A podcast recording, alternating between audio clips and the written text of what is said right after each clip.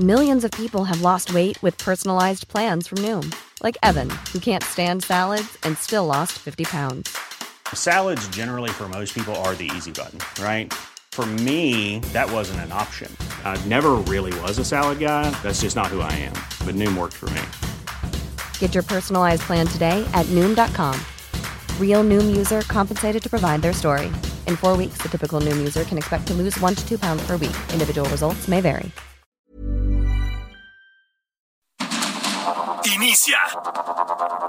Heraldo Noticias de la tarde con Jesús Martín Mendoza. En Heraldo Radio.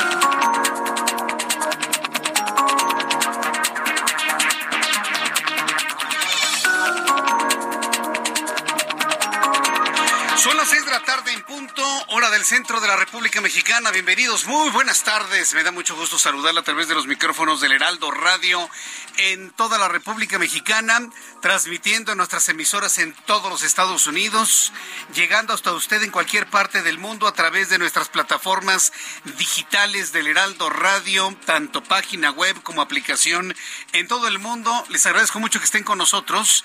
Estamos iniciando ya las noticias como a usted le gusta escucharlas. Yo soy Jesús Martín Mendoza, le doy la más cordial bienvenida y como siempre le digo, súbale el volumen a su radio. Debe usted escuchar lo más importante que ha ocurrido en las últimas horas. En primer lugar, quiero informarle que el presidente de este país anunció que a pesar de la toma de las instalaciones ferroviarias de Grupo México, ellos hablan de un rescate de concesión. Los empresarios ven con preocupación la intención de expropiar cosas. Sí, eso es una realidad. Bueno, pues el presidente mexicano anunció que a pesar de la toma de las instalaciones ferroviarias de Grupo México, continúan las negociaciones con la empresa sobre la venta de Banamex, aunque advirtió que si Grupo México se desiste de la adquisición, el gobierno federal podría comprar el banco, lo que dijo sería un negocio redondo. López Obrador quiere comprar Banamex para darle sustento a su Banco del Bienestar.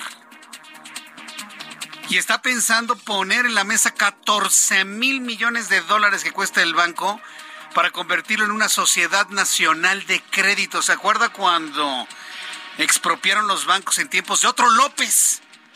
De López Portillo. Ah, bueno, que todos los bancos se convirtieron en sociedades nacionales de crédito. Eso está pensando el presidente mexicano. Aquí la pregunta es, a los clientes de nuestros muy buenos amigos de Citibanamex, ¿les gustaría que su banco fuera controlado por el gobierno de López Obrador? ¿Que sus ahorros estén en manos del gobierno de López Obrador? Es pregunta, ¿eh? Para nuestros buenos amigos cuentavientes de Citibanamex, ¿les gustaría? Sí, porque ¿qué hace el banco? No son las instalaciones ni los fierros, son los cuentavientes, son los tarjetavientes. Eso es lo que hace un banco, los clientes. No las sucursales, no las cajas, no las computadoras, los vidrios, ¿no? Lo bonito. No, no, no, no. Un banco lo hacen los clientes. Bueno, pues ante esta intentona de quedarse López Obrador con Banamex, o sea, sigue pensando que el país es de él, ¿no? Pero bueno, en esa intentona, yo le pregunto a los clientes, ¿estarían ustedes de acuerdo? A los millones de clientes de nuestros amigos de Citibanamex. Es una pregunta, manera de ejercicio. Por eso yo le invito a que me escriba a través de mi cuenta de Twitter, arroba Jesús Martín MX, arroba Jesús Martín MX, y me diga usted si está de acuerdo, amigo que tiene su cuenta en Banamex, de que se lo quede el gobierno. Bueno, que lo compre el gobierno. Mientras tanto, a 11 días de que se realicen las elecciones para gobernar en el Estado de México y Coahuila, las acusaciones entre el PRI y Movimiento Ciudadano continúan. El dirigente nacional del tricolor Alejandro Moreno acusó que el Partido Naranja busca descarrilar los resultados de la elección y de la coalición Va por México integrada por el PRI, el PAN y el PRD, mientras que Movimiento Ciudadano afirma que con el PRI ni a la esquina. Hasta este momento estaría muerta una unión de Movimiento Ciudadano a la alianza opositora. Y los votos de Movimiento Ciudadano, ¿a quién cree que se los va a quitar? ¿A Morena o a la oposición? Pues a la oposición. Movimiento Ciudadano está en una posición muy comprometedora, de esquirol, de esquirol si no se une a la oposición. Pero bueno, ya veremos finalmente cómo se organizan las cosas dentro de esta alianza de partidos de la oposición. Mientras tanto, personaje de la noticia, Marcelo Ebrard, una vez más, secretario de Relaciones Exteriores, anunció que ya encontró una fórmula para definir el proceso interno de Morena de cara a la selección de su candidato presidencial para 2024 mediante el uso, dijo Marcelo Ebrard, fíjese, ¿eh? Ante la inoperancia de Mario Delgado, ha tenido que salir el propio Marcelo Ebrard a decir, a ver, si Mario Delgado no define nada, lo voy a definir yo.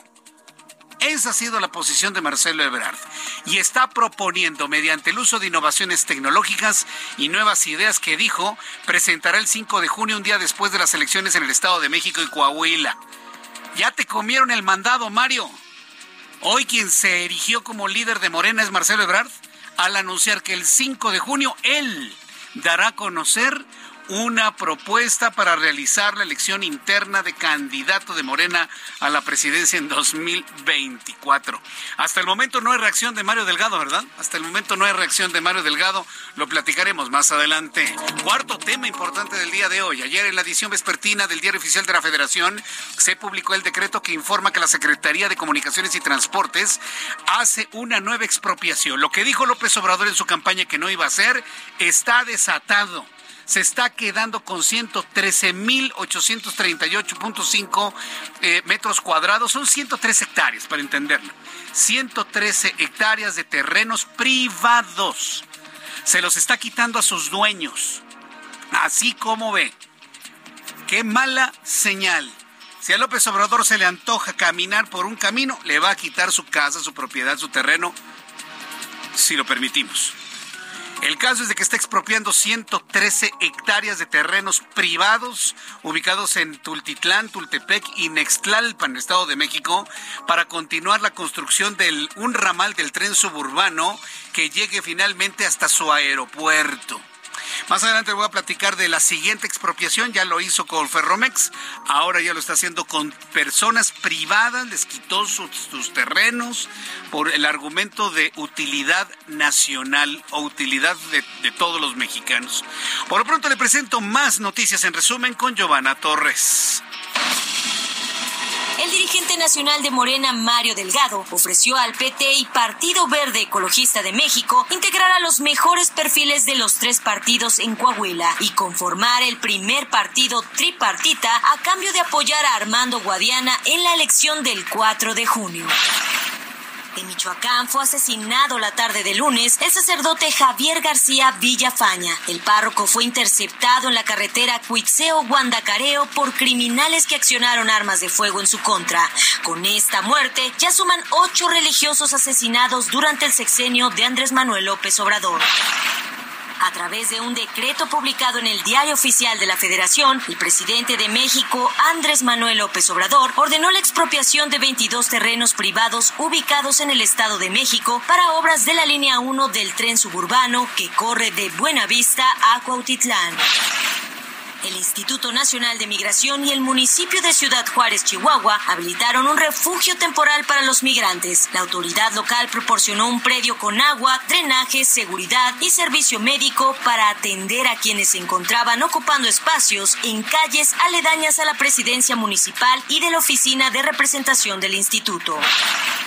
Ante la situación que persiste en el volcán Popocatépetl, el gobierno federal desplegó en la región a 7.275 elementos de las Fuerzas Armadas para implementar labores preventivas. Autoridades señalaron que pese a la intensa actividad del volcán, el semáforo se mantiene en amarillo fase 3, lo que no implica desalojo de poblaciones cercanas. Elementos de la Agencia Ministerial de Investigación Criminal arrestaron al papá del bebé de 10 meses de nacido, quien resultó intoxicado con fentanilo en el municipio de Nogales. Al momento de su detención, se le aseguraron 330 pastillas de fentanilo, mismas que fueron encontradas en el pañal del bebé. Autoridades de Tamaulipas informaron que los casos de meningitis registrados en el estado son de tipo fúngica y los causa el mismo hongo que provocó contagios en 79 personas en Durango. En este momento se tienen 11 pacientes confirmados con el contagio de meningitis tras practicarse una cirugía estética en la entidad. Una joven de 17 años falleció la tarde del lunes después de que fuera golpeada por un petardo que habría sido arrojado desde un vehículo en movimiento en las afueras del Colegio de Bachilleres 200 metros en la alcaldía Gustavo Amadero. Por estos hechos, las clases fueron suspendidas. Hasta ahora las autoridades no han detenido a ninguna persona involucrada con estos hechos. Muchas gracias, Giovanna. Muchas gracias por la información. En resumen, el día de hoy son las 6 de la tarde con 10.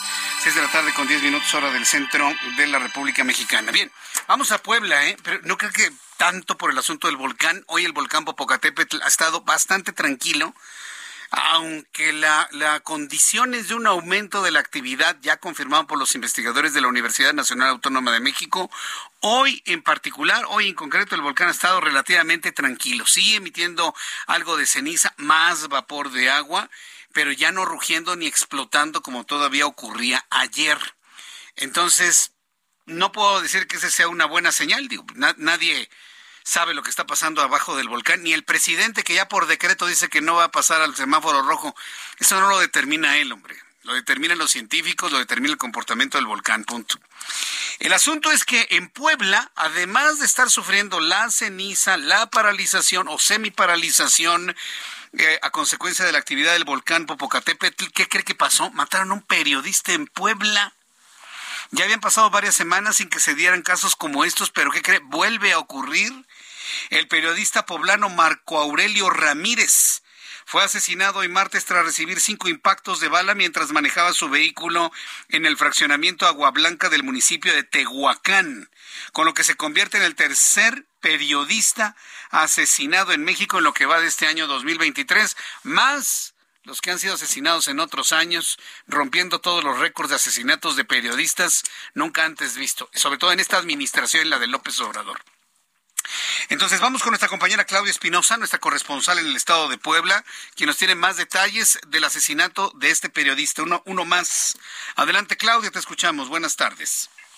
Así es, te saludo con gusto a ti a todos los amigos del Heraldo Media. Pues como lo mencionas, lamentablemente se ha reportado en el transcurso de esta tarde el asesinato de Marco Aurelio Ramírez Hernández, quien era conductor de un programa de radio denominado Un Cafecito con Don Ángel en Radio Estéreo 99.5 FM allá en el municipio de Tehuacán. Él estaba próximo a eh, llegar a su vivienda ubicada en el fraccionamiento Agua Blanca cuando, de acuerdo con los primeros reportes y lo que dijeron los eh, vecinos que dieron aviso a las autoridades policíacas, pues un eh, grupo de sujetos se acercaron a su vehículo, al parecer en una motocicleta. Esto no ha sido confirmado, pero sí le dispararon en por lo menos cinco ocasiones. Agentes de la Fiscalía General del Estado pues llegaron a esta zona para hacer el reconocimiento del de, hecho y también para el levantamiento del cadáver. A pesar de que primero hayan llegado paramédicos, lamentablemente pues Marco Aurelio Ramírez ya no contaba con signos eh, vitales. Además de su labor periodística, hay que mencionar que Ramírez Hernández se desempeñó también como director general del gobierno del municipio de Tehuacán durante la administración de Felipe Patzcane, que hay que recordar, pues ya ha sido sentenciado por el uso ilícito de sus facultades cuando fue presidente municipal. Hasta el momento no se ha dado a conocer cuál podría ser la línea de investigación si estuviera relacionada con su labor como periodista en este programa de radio. Lo que sí es que ha conmocionado a toda la zona de Tehuacán y también obviamente a todo el gremio periodístico aquí en la entidad poblana por la manera en la cual fue eh, pues ultimado y le dispararon al menos cinco ocasiones. Está en espera de que la Fiscalía más adelante dé un parte ya oficial de cuáles pudieran ser las líneas de investigación. Hasta el momento, José Martín, no ha ocurrido este hecho, pero nosotros estamos muy pendientes de en cuanto esto suceda, reportarlo. Es la información que te tengo desde Puebla. A ver, este periodista entonces era un periodista radiofónico. ¿Tenía que un noticiero? ¿A qué hora lo tenía el noticiero? Tenía un programa de radio eh, denominado Un Cafecito con Don Ángel, era más bien un eh, programa tipo eh, revista. Él había sido ah. efectivamente periodista en varios medios antes de la labor como director de general de gobierno en Tehuacán durante la administración de Felipe Patjane, que bueno, fue justamente la anterior a la que está ahora con el alcalde Tepole. Entonces había dejado un poco la parte periodística y regresó en este programa más bien de corte de revista en estéreo 99.5 FM. Qué barbaridad. Bueno, pues estaremos atentos de lo que la, Fiscalía encuentre en la investigación. Agradezco mucho toda esta información. Muchas gracias, Claudia Espinosa. Muy bueno. Ah, Claudia, antes de que te vayas, perdóname, antes de que te vayas, una actualización del volcán. Ha estado muy tranquilo el día de hoy, ¿verdad? Desde muy temprano. Hoy ha estado muy tranquilo, aunque déjame comentarte que alrededor de las 3 de la tarde tuvo una emisión importante, cayó un poco de ceniza otra vez aquí en Puebla, e inclusive, bueno, pues eh, la tregua que dio un poco el volcán permitió allá en Xalicintla a los pobladores hacer eh, el festejo tradicional en la iglesia de Santiago Apóstol, donde aprovecharon, dijeron que, bueno, pues la fe mueve montañas y a lo mejor con ello pues también podrían aplacar un poco a Don Goyo, eh, a pesar de las restricciones, estuvieron ahí con cubrebocas, pero bajó un poco, pero como lo decía al principio, pues también hay que esperar porque en esto pues es obviamente la actividad volcánica la que lo determina. Hoy ha estado muy tranquilo a diferencia de todo lo que ha ocurrido desde el fin de semana. Correcto, muchas gracias Claudia. Muy buenas tardes. Hasta luego, muy buenas tardes. Me están preguntando varias personas a través de Twitter si tenemos información de lo que ocurrió en el metro. Sí, otra vez el metro, tal y como se lo comento en Twitter. Así muchas O seguiditas, ¿no? Otra vez, otra vez el metro explosiones, cortocircuito, fuego, humo en la estación del metro eh, Deportivo 18 de marzo, pero de la línea roja, de la línea 6, la que va de oriente a poniente, poniente a oriente, por el norte. En esa estación ocurrió, bueno, la gente salió espantadísima. Hay videos en donde se ven los cortocircuitos y cómo explotan los eh, la parte de abajo, algo pues, seguramente eran cortocircuitos. Entonces, hasta este momento se siguen haciendo las labores para poder determinar qué fue lo que ocurrió en esa estación y qué pasó con ese tren. Al ratito le voy a tener más información. En cuanto a la política, estamos a unos días de la elección para gobernador en el Estado de México y se anda peleando el líder del PRI con el movimiento ciudadano Previo las elecciones para elegir a gobernadores en el estado de gobernador en el estado de México, en este caso va a ser una gobernadora, y también en Coahuila, las acusaciones entre el PRI y Movimiento Ciudadano continúan. No se dan cuenta, ¿no? Es el problema de los partidos y de los líderes. Nada más piensan en ellos y no piensan en, en lo que está en juego en los próximos días un momento importantísimo donde Alejandra del Moral va para arriba en la intención de voto y una Delfina que pues se desdibuja conforme pasan los días. Sin embargo, en medio de esto, que es importantísimo, en, este, en esta contienda, en esta campaña electoral, se pelea el líder del PRI. Mientras el revolucionario institucional acusó al partido naranja de esquiroles de Morena, Movimiento Ciudadano respondió que con el PRI ni a la esquina. Lo que pasa es que el planteamiento es este, si Movimiento Ciudadano no se une al PAN, al PRI, al PRD y a todas las fuerzas políticas de oposición, lo único que va a hacer Movimiento Ciudadano, no van a conseguir ser presidente de México, tampoco van a lograr una jefatura de gobierno, pero sí van a lograr que muchos votantes de la oposición, en lugar de votar por la alianza, voten por Movimiento Ciudadano. No van a votar por Morena. Al atomizar y dividir el voto, lo único que hace es garantizar el triunfo de Morena. Por eso se le llama esquirol. Y eso es lo que está acusando Alejandro Moreno. Que entre tanto el partido franquicia de Dante Delgado no se una a la oposición, estarán operando en favor de quién? Pues de Andrés Manuel López Obrador. Eso es lo que ha planteado el líder del PRI. ¿Cómo está todo este enfrentamiento? Ángel Arellano nos ha preparado un resumen muy completo de los enfrentamientos y el choque de trenes que significa el PRI y Movimiento Ciudadano. El coordinador de Movimiento Ciudadano en la Cámara de Diputados, Jorge Álvarez Maínez, y el diputado Salomón Chertorivsky anunciaron una campaña contra el Partido Revolucionario Institucional. Se llama Con el PRI ni a la esquina, en la cual piden no votar por el Partido Tricolor. Fue lanzada este lunes 22 de mayo, a unos días de celebrarse las elecciones en Coahuila y el Estado de México, que tendrán lugar el 4 de junio, donde el PRI, el PAN y el PRD van en alianza y en las cuales MC decidió no participar al afirmar que ya está pactado el resultado y que sería para Morena. El Partido Naranja dice que en el PRI se la han pasado entregando gubernaturas a cambio de embajadas y cargos diplomáticos, que funcionarios priistas han operado para candidatos de Morena y que en el Poder Legislativo han estado acompañando una y otra vez al partido del presidente. La campaña de MC incluye la pinta de bardas con la frase con el PRI ni a la esquina y no pasado desapercibida. A la colonia Hipódromo Condesa, donde se organizó una conferencia y se develaría una de las bardas, llegaron decenas de priistas. Ante ello, Jorge Álvarez Maínez subió un tuit en el que dice, este es el mensaje que tiene enloquecido a Alito y que lo llevó a reventar hoy nuestra rueda de prensa. ¿Tú le crees al PRI? Nosotros tampoco. Es el mismo PRI de siempre. El de 68 y el de Ayotzinapa, el de los Duarte, el de Peña Nieto, el de la estafa maestra, el de la corrupción y de la represión. Ese mismo PRI hoy pacta con Morena para sobrevivir. Le ha entregado todas sus gubernaturas a cambio de embajadas. El PRI siempre está del lado incorrecto de la historia. Por eso, cuando nos piden juntarnos con ellos, respondemos fuerte y claro, con el PRI ni a la esquina. El presidente nacional del PRI, Alejandro Alito Moreno, arremetió también contra MC y pide no votar por ese partido si no se suma a la alianza Va por México. Otras reacciones han sido, por ejemplo, la de la alcaldesa Sandra Cuevas, que ordenó borrar una barda que se pintó en la Cuauhtémoc, o la del coordinador del PRD en San Lázaro, Luis Espinosa Cházaro, quien defendió al PRI y señaló que Movimiento Ciudadano beneficia a Morena con sus acciones. Ante esta hipótesis, el diputado de MC, Salomón Chertorivsky, aclaró. con el PRI ni a la esquina pero que quede muy claro para quienes lo quieren poner en duda tramposa y mañosamente. Con Morena tampoco. Este país no merece escoger entre lo malo y lo peor.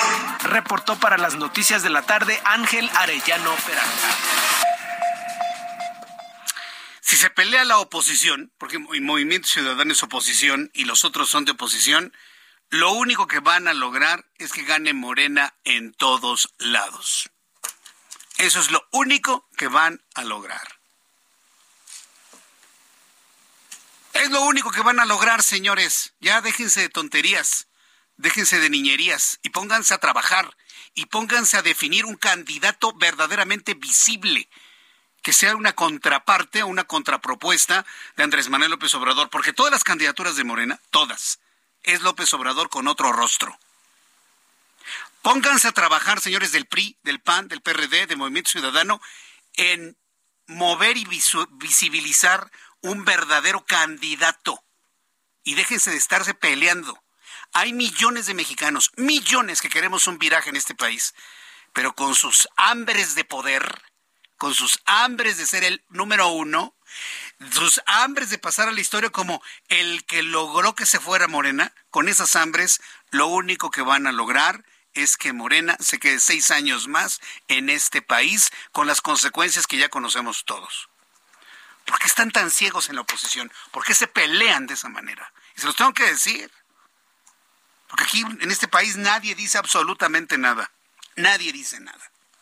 Pero ándenle, síganle, síganse peleando, síganse peleando. Y luego no estén lamentándose que no pudieron hacer nada y que se empiecen a echar la culpa entre partidos. Esas historias, miren, después de 33 años de estar compartiendo las noticias, ya nos las sabemos. Choque lamentable. Pónganse de acuerdo, ¿eh? Pónganse de acuerdo. Si no, despídanse. Y no gastemos tanto dinero en los procesos electorales. Esta mañana el presidente mexicano Andrés Manuel López Obrador criticó a la Suprema Corte de Justicia de la Nación luego de que ayer el Pleno de la Suprema Corte determinó ya la total invalidez del decreto que emitió en 2021 para declarar como temas de seguridad nacional sus obras, pues les llaman obras insignia, obras exenales. Hay quienes pensamos que son meros caprichos, meras ganas de fastidiar a quienes lo ningunearon en el pasado. Eso es, no, no, no hay otra. ¿Para qué nos estamos tratando de hacer un análisis político a profundidad? Esto no tiene profundidad. Esto es más de epidermis. Son reacciones, es, reactivo todo esto, ¿no? No, la, no coco, yo hago el que yo quiero. Ah, que ya estamos en las energías limpias, yo voy a hacer una refinería, pues yo quiero la mía. Así como yo cerré refinerías, yo quiero la mía. Trenecito Maya, pues, a ver para qué sirve, pero pues Así que le dé la vuelta al árbol de Navidad, ¿no? Que es toda la península de Yucatán. No, bueno. Después de los anuncios, le voy a presentar la forma en la que criticó una vez más el presidente mexicano a la Suprema Corte de Justicia de la Nación. Cómo los volvió a insultar, cómo los volvió a calificar de corruptos y todas las cosas que ya conocemos. Entonces voy a ir a los anuncios y le invito para que me escriba a través de mi cuenta de Twitter, arroba Jesús Martín MX, arroba Jesús Martín MX en Twitter. Y al regreso comentamos todo lo que dijo hoy el presidente mexicano el día de hoy.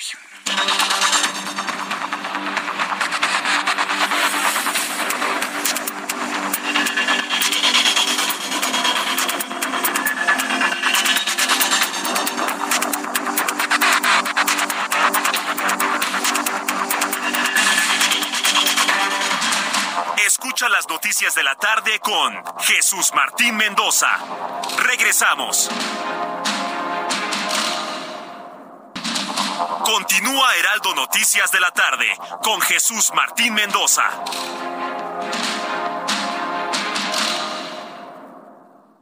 Atención amantes de los viajes. Si eres socio de Aeroméxico Rewards, prepárate para una nueva y emocionante experiencia de recompensas y beneficios. Conviértete en socio de Aeroméxico Rewards y disfruta de beneficios exclusivos como puntos que nunca expiran, precios de vuelos con puntos Aeroméxico Rewards más bajos y la posibilidad de canjear puntos por equipaje documentado, selección de asientos y más. Además, hemos simplificado la experiencia digital para ti Únete a nosotros hoy mismo y conviértete en parte de la experiencia de viaje más extraordinaria de México. Aeroméxico Rewards, el programa de lealtad más emocionante del país. CAT promedio de 31.1% sin IVA. Vigencia del 3 al 31 de mayo. Detalles en ram.com.mx. Aprovecha el mes del trabajo RAM con las mejores promociones del año para estrenar una RAM 4000. La única pick-up doble cabina que carga con más trabajo. Llévatela con tasa desde 9.75%.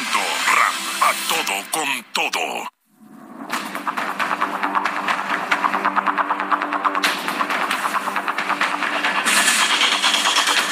6 de la tarde con 31, 6 de la tarde 31 hora del centro de la República Mexicana. Un día sí y el otro también. Críticas, pataleos, acusaciones, insultos. A la Suprema Corte de Justicia de la Nación, un poder que no se ha sometido a las órdenes del presidente. Hoy tenemos un presidente que se siente dueño de todo y que le puede dar órdenes a todos pero ni Norma Piña y otros siete ministros lo han permitido. Y eso lo tiene verdaderamente descompuesto, haciendo estos señalamientos que ya le he comentado. Hoy dijo que hemos perdido a la Suprema Corte de Justicia de la Nación cuando lo único que están haciendo es defender la constitucionalidad de nuestro país. Noemí Gutiérrez, reportera del Heraldo Media Group, nos tiene más detalles de lo que dijo hoy el presidente mexicano.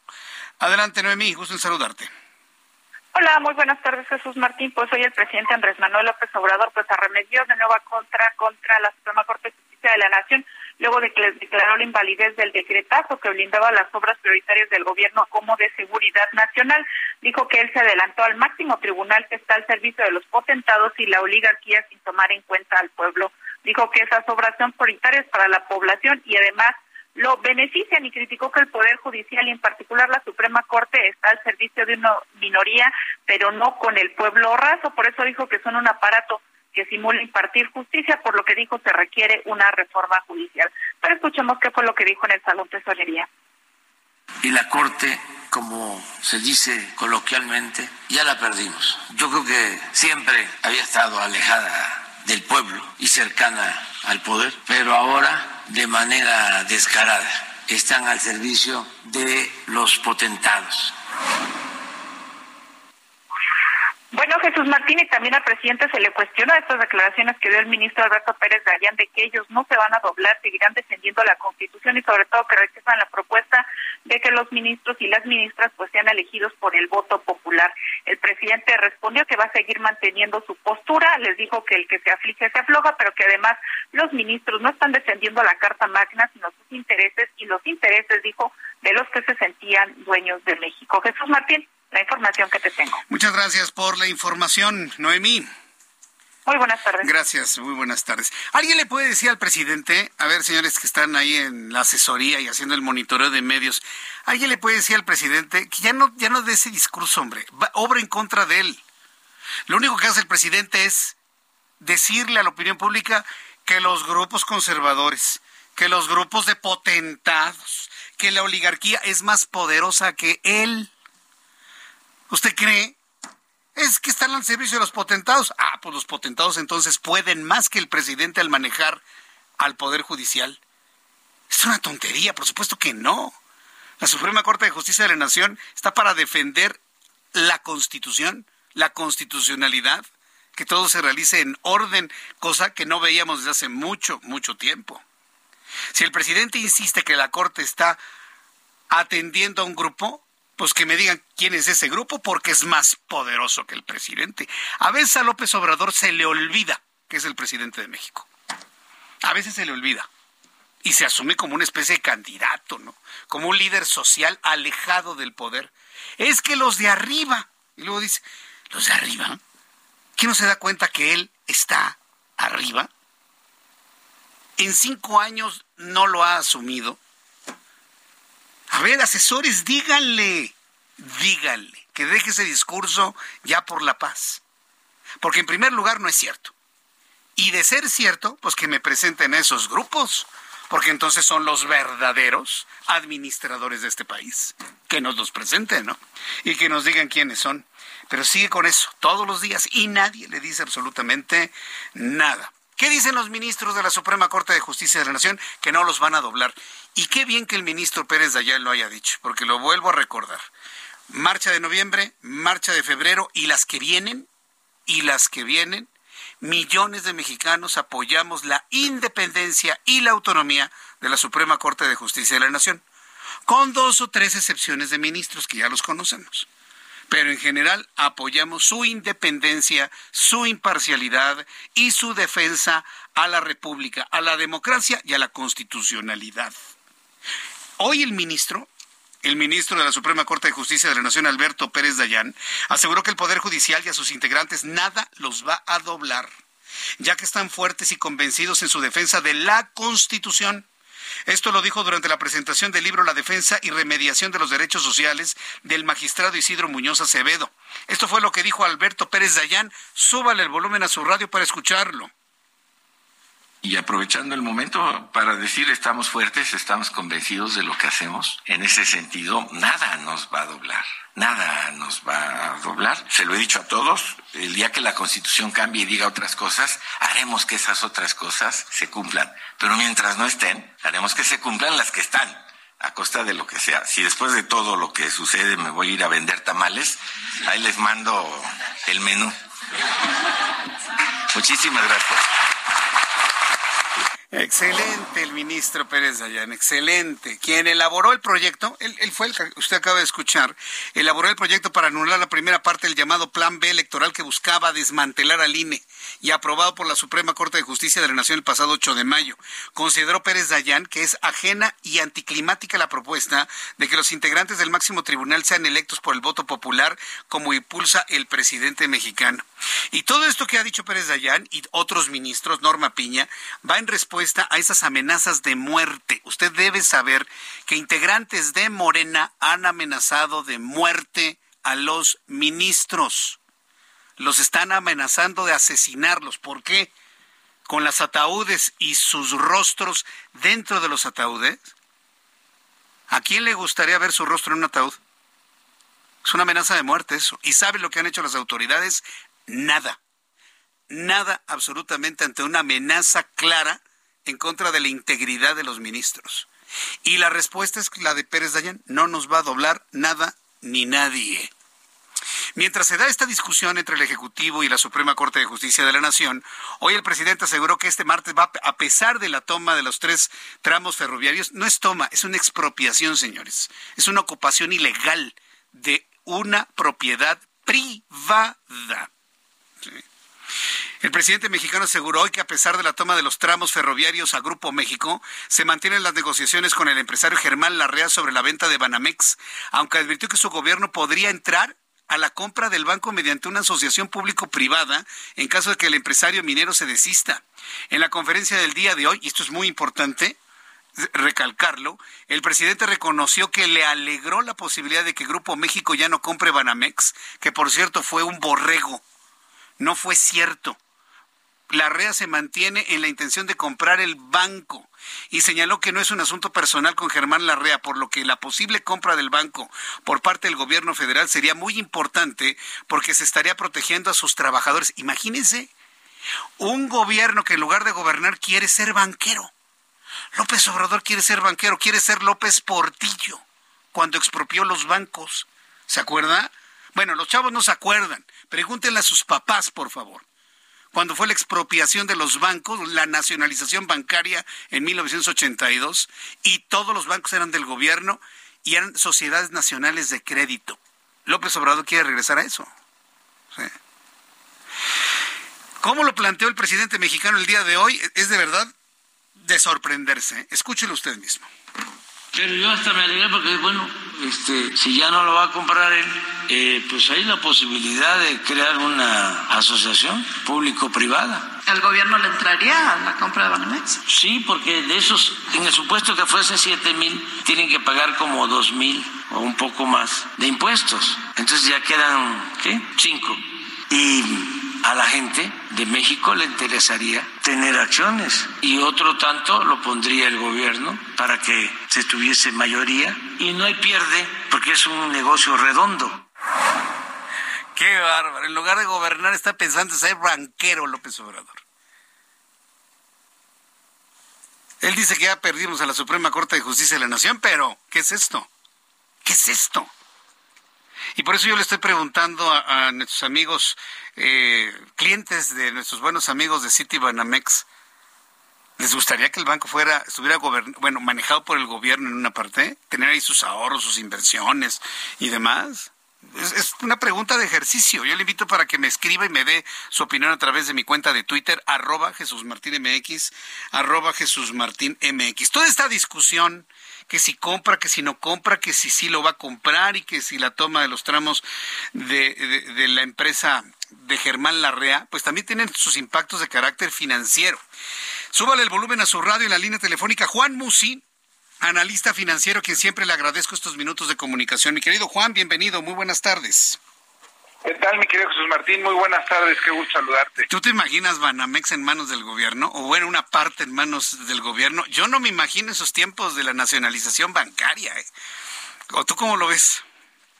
Pues mira, me surgen varias preguntas si esto se convirtiera en una realidad.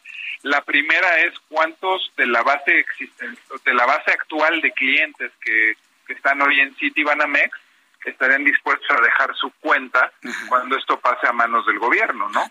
Y perdón por lo que te voy a decir, pero pues si de algo no se ha caracterizado mucho este gobierno es de poner a gente experta en puestos claves, ¿no? Entonces, empezando por quién sería el director de esta nueva institución. Sí, tú sabes mucho de instituciones, tú sabes mucho de instituciones financieras.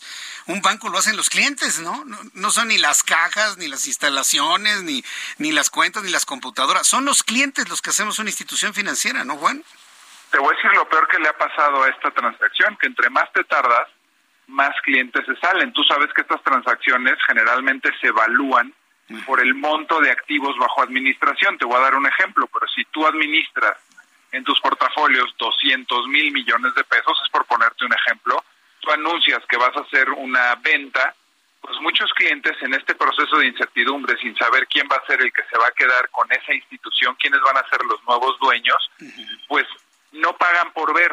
Entonces, naturalmente en estos procesos, compre quien compre, eh, en ese proceso de incertidumbre esos activos, lejos de crecer, empiezan a disminuir, porque se empiezan a ir instituciones pues naturalmente de la competencia que saben que son competidores del sector financiero serios, gente que pues, está manejando esa institución también con experiencia.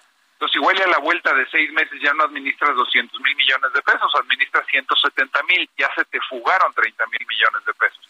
Entonces ya no vale lo mismo, porque estas, estas empresas se evalúan por activos bajo administración. Mm. Tú imagínate cuando pagues por darte un ejemplo, 8 mil millones de dólares por la adquisición de esta parte de Citibanamex y cuando tú absorbes y, y, asumes eh, la nueva, eres el nuevo grupo accionario, bueno, pues resulta que pagaste 8 mil millones de dólares por algo que administraba 200 mil y ya nada más tienes 170 mil. Pues así, rapidito, rapidito, se te fue un porcentaje alto por algo que pagaste de más. Imagínate que anuncias que esto va a pasar a manos de Banco del Bienestar. No es compatible. Banco del Bienestar es un banco para menudeos, un banco para cuentas pequeñas.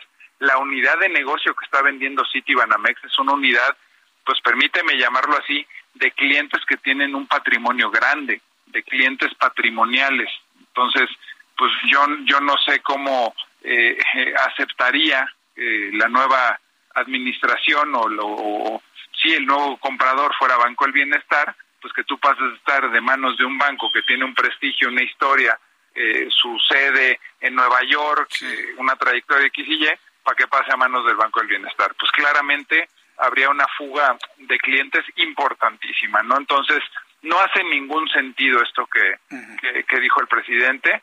Y te digo, mi siguiente pregunta es, ¿se quedarían los actuales directivos, se quedarían los actuales eh, puestos clave que hoy forman parte de Citibanamex para pasar a manos del Banco del Bienestar? ¿Cómo estaría el paquete de sueldos, salarios, prestaciones? ¿Sería suficiente estas compensaciones para que este equipo de experiencia continúe? O sea, no lo veo viable. Es, es, es, es un sueño y pues es simplemente con esta gran habilidad que tiene el presidente para salir en aprietos y, decir lo que tiene que decir y que luego tú y yo lo estemos comentando y que luego el auditorio nos esté escuchando porque lo dijo en la mañanera, ¿no? Sí, el, importante hacer eh, esos escenarios, sobre todo porque pues hay muchos mexicanos que tienen, pues como tú dices, su patrimonio en esta institución financiera y lo que se busca es que tenga una solidez y mantenga el prestigio de siempre.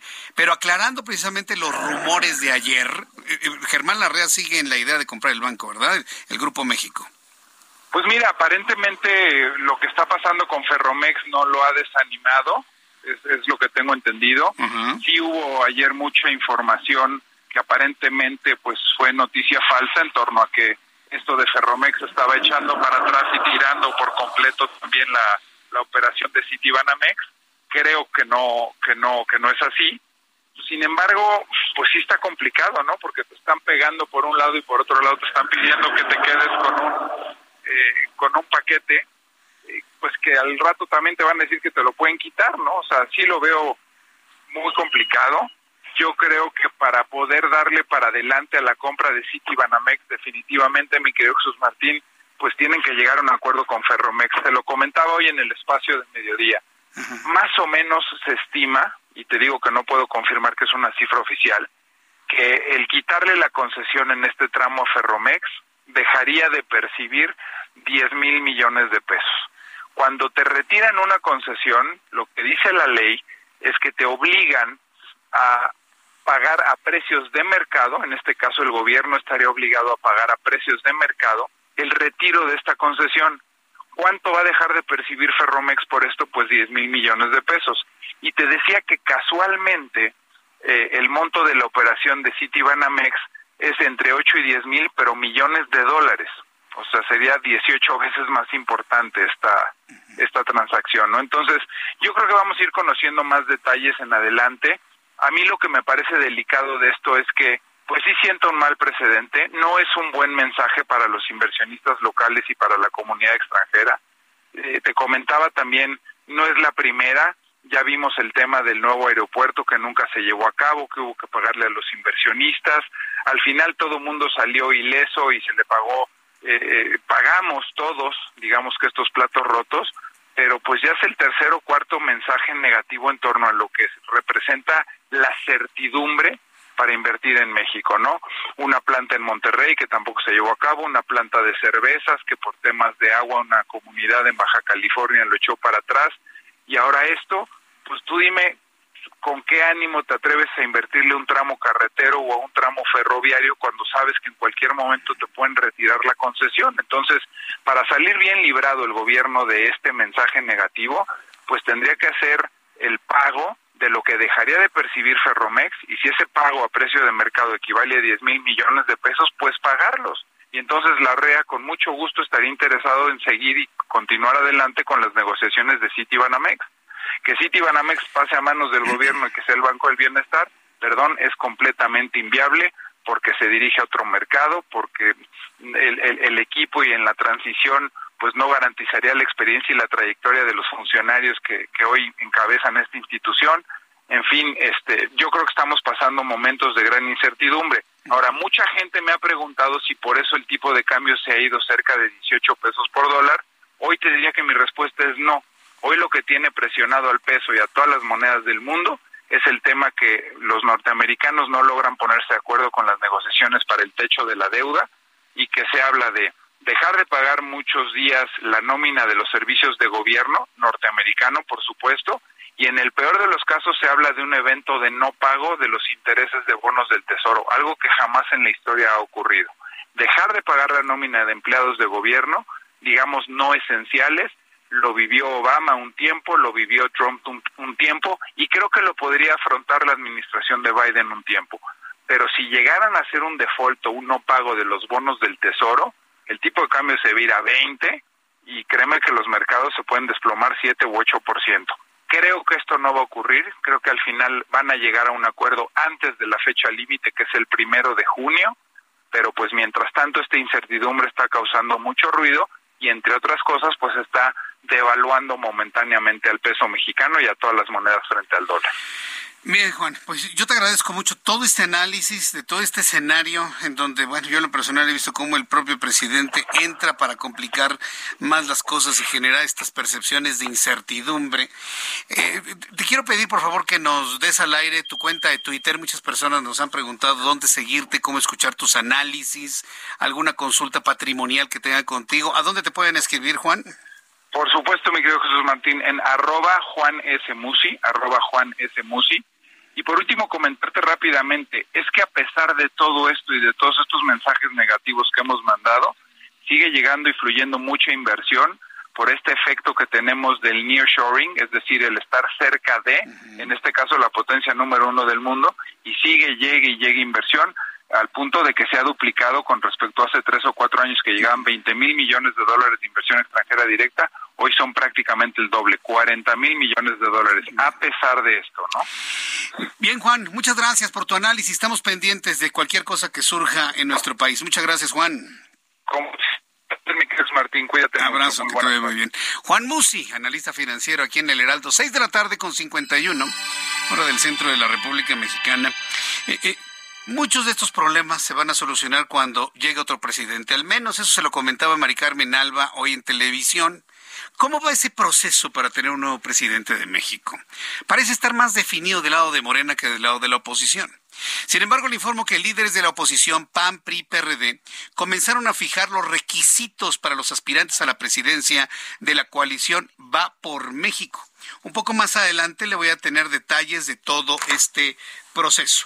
Por lo pronto vamos a conversar con Alfa González, alcaldesa en Tlalpan. ¿Cómo le va, Alfa? Bienvenida.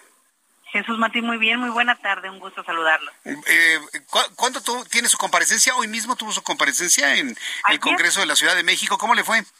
Ayer, pues muy bien, creo que un ambiente bastante respetuoso, mm. eh, no sin mayores sobresaltos, sin mayor eh, escándalo o aspavientos, ¿no? Creo que fue algo, un ejercicio de rendición de cuentas, como debe ser, un ejercicio que abona a la democracia, que tanta falta hace, por cierto, y pues bueno, creo que creo que dimos buenas cuentas.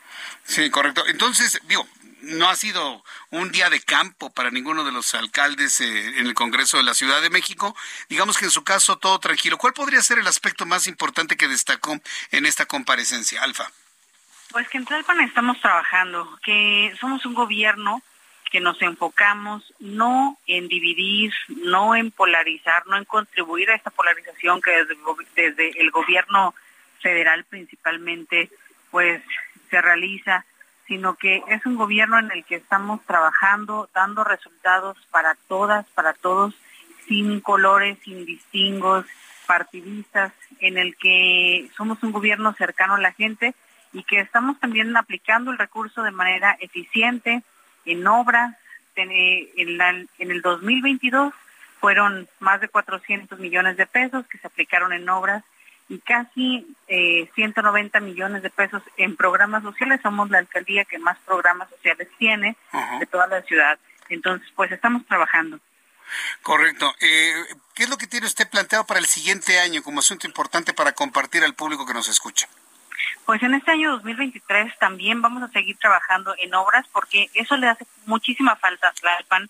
Las calles estaban en muy mal estado, en promedio 30 años sin mantenimiento, muchos baches, más alumbrado.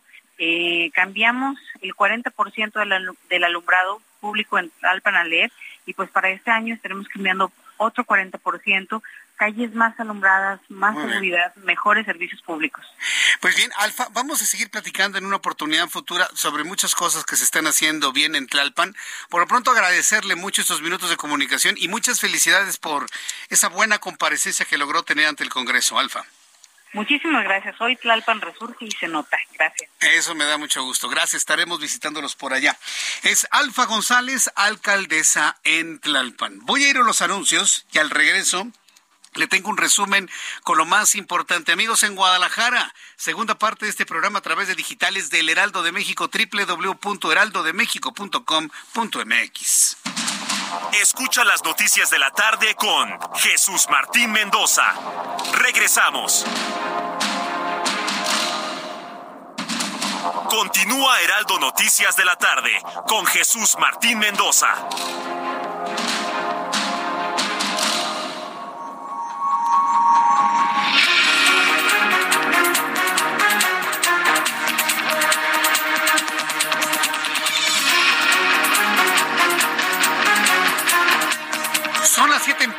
Del centro de la República Mexicana. Le presento un resumen con las noticias más importantes en el Heraldo. Durante varias horas fue suspendido el servicio del metro en la capital del país, en la línea 6 del metro, en la estación Deportivo 18 de marzo. Fuego, humo y cortocircuitos provocaron la suspensión del servicio durante varias horas. Más adelante le tendré más detalles. Le informo que líderes de la oposición del PAN, del PRI y el PRD comenzaron a fijar los requisitos para los aspirantes a la presidencia de la coalición Va por México rumbo al año 2024. Le informo que el secretario de Relaciones Exteriores, Marcelo Ebrard, y claro aspirante de Morena a la candidatura presidencial, anunció en sus redes sociales que ya encontró el mecanismo para definir el proceso interno de Morena para elegir al abanderado de ese partido a la presidencia de 2024. Ante la inoperancia y silencio total de Mario Delgado, pues Marcelo Ebrard ha tomado en sus manos ese liderazgo y anuncia que el lunes 5 de junio habrá de informar a la opinión pública el modelo de elección para el candidato interno de Morena a la presidencia. Profesores de la sección 22 de la Coordinadora Nacional de Trabajadores de la Educación realizaron la toma de la terminal de autobuses de primera clase y bloquearon los principales accesos del aeropuerto de Oaxaca. Más adelante le voy a tener detalles de cómo se encuentran las cosas hasta en este momento. Durante la 76 Asamblea Anual de la Organización Mundial de la Salud, hoy se celebró que sus 194 Estados miembros aceptaron su presupuesto bienal más ambicioso, el cual estará dotado de 6.830 millones de dólares debido en parte a un aumento del 20% en las contribuciones obligatorias de dichos países. Hablando de la Organización Mundial de la Salud, está advirtiendo sobre la posibilidad de que en los próximos meses o años aparezca un agente infeccioso aún más letal que el COVID-19. A partir del martes 30 de mayo, los diputados de Morena comenzarán con el Parlamento anticipado para analizar si se debe o no someter a consulta popular que los ministros de la Suprema Corte de Justicia de la Nación sean elegidos por voto de la ciudadanía. Pero ojo, ¿eh? No se engañe. Los ministros que están actualmente deben terminar su periodo.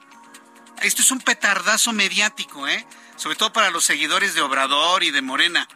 Ponga usted que se apruebe que sean elegidos. No los van a quitar no los van a quitar hasta que termine cada uno de sus periodos, aplicaría ese sinsentido. Pero mientras tanto, los que están se quedan. El décimo tribunal colegiado en materia administrativa del primer circuito negó un amparo promovido por el exsecretario de Seguridad Pública Federal, Genaro García Luna, con el que busca salir de la lista de personas bloqueadas de la Unidad de Inteligencia Financiera, que lo incluyó en el cumplimiento de una solicitud de carácter internacional. Tras reunirse este martes con el presidente de este país, el ex jefe de la oficina de la presidencia, Alfonso Romo, aseguró que existe buena voluntad entre el gobierno federal y Grupo México para solucionar el conflicto por la expropiación dijo expropiación, ¿eh? De las instalaciones ferroviarias de Ferrosur por parte de la Secretaría de Marina en el estado de Veracruz.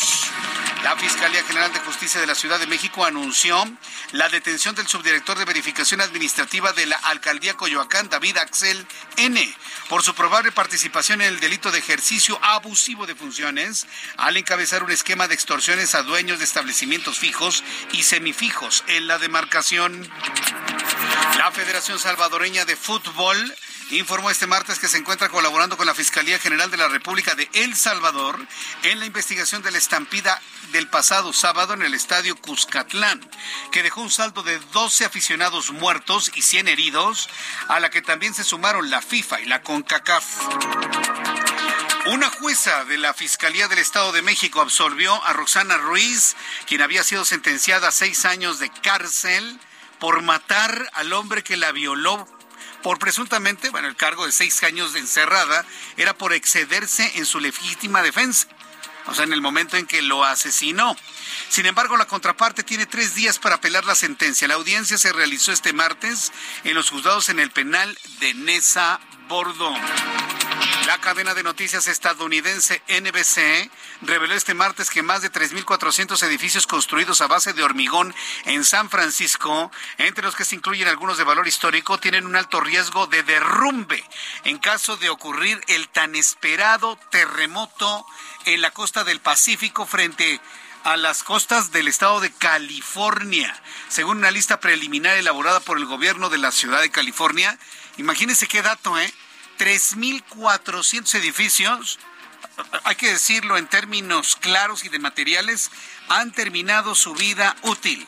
Y si viene un terremoto, se van para abajo. ¿Cuál es la vida de una construcción hecha de hormigón, de concreto, de varilla? Es de entre 60 y 80 años. Esa es la vida útil de un inmueble. Digo, hay unos que duran mucho más, evidentemente, pero en promedio estamos hablando de entre 60 y 80 años. Y 3.400 edificios han superado ya ese rango de edad. En Estados Unidos, médicos del Hospital de Niños de Boston realizaron con éxito una novedosa cirugía cerebral en el útero de una madre después de que el feto fuera detectado con una malformación de la vena de galeno. La cirugía fue realizada en intraútero y fue guiada por ultrasonido. Se dice que la operación fue todo un éxito. Son las noticias en resumen. Le invito para que siga con nosotros. Le saluda Jesús Martín Mendoza.